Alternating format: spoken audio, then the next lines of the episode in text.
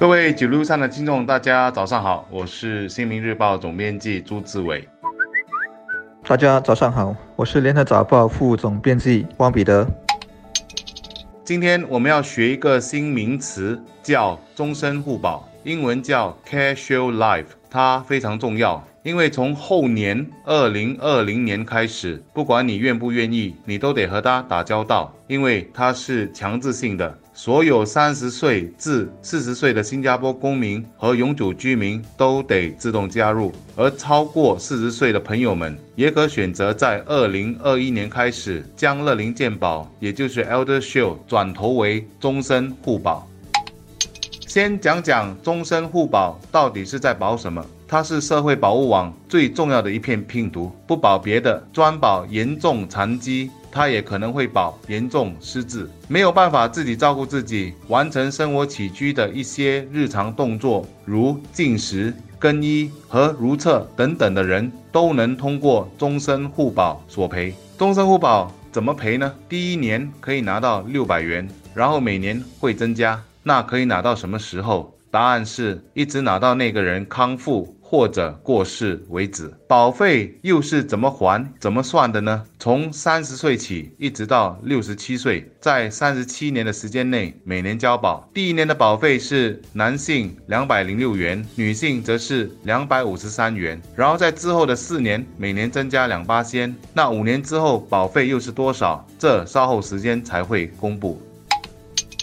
政府在终身互保计划下有两个确保，一个确保是这是由政府营运的计划，将确保国人的所有保费以及投资所得都能用于回馈国人。第二个确保是经济困难的国人不必担心，他们也会受保。政府将有三大措施帮助他们。还有一点非常重要，国人都可以用保健储蓄支付全额保费，也就是说，我们无需动用到现款。整体而言，虽然一般小市民对于这个终身互保计划的一些细节还是有待了解，然而大家还是觉得这个计划是好的，因为人生不怕万一，只怕一万。真要出什么事的话，至少每个月还有一些钱可以用，也不会让家人觉得是一种大的拖累。和很多复杂，牵涉到全民，尤其是牵涉到数字，特别是钱财津贴的政策。首先是难以一下子理解，这个很自然；再来是一些细节也没完全理清和公布，所以很自然的，大家对这一个政策会有疑虑，甚至是不满。最大的争议主要环绕三个课题，首先是三十岁就开始缴交是不是太早了？第二是男女不平等，女人的保费为什么要缴的比男人多？第三是为什么是强制性的？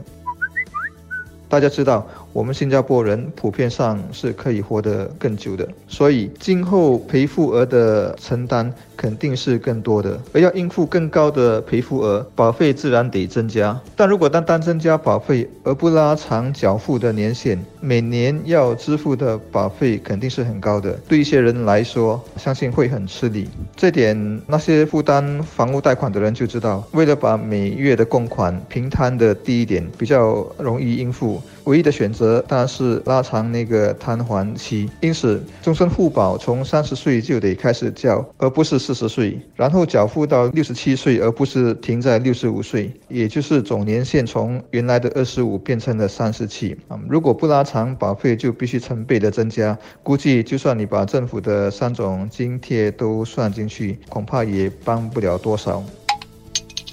为什么女性的保费比男性来得高，而且是高出二十五八千，每年就多出四十七元？官方给的理由是，女性普遍更加长寿，而且面临严重残疾的风险也更高。只是一些人会认为，许多家庭主妇本来就没有工作，也没有太多的保健储蓄，这些都应该在考虑的范围内。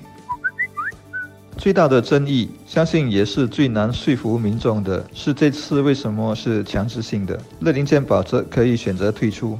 我的一个同事就开玩笑说，在新加坡现在感觉强制的事情越来越多了，例如服役啦、投票啦，现在投保啦也要强制，留给个人自己选择的事变少了。一个年轻同事则用很认真的口吻说，他们三十多岁这一代呀，刚开始成家立业，工作没几年，肩上的担子马上就越来越重了。他说要他们创业是不可能了，这个对社会流动性是没有什么好处的。还有一些人其实自己买了终身的残障保单，出事后可以一次过获得一大笔赔偿。市面上也有残障户按月获得收入的保单，所以强制人们买终身护保就很为难了。对他们来说，会不会是有过度投保的问题？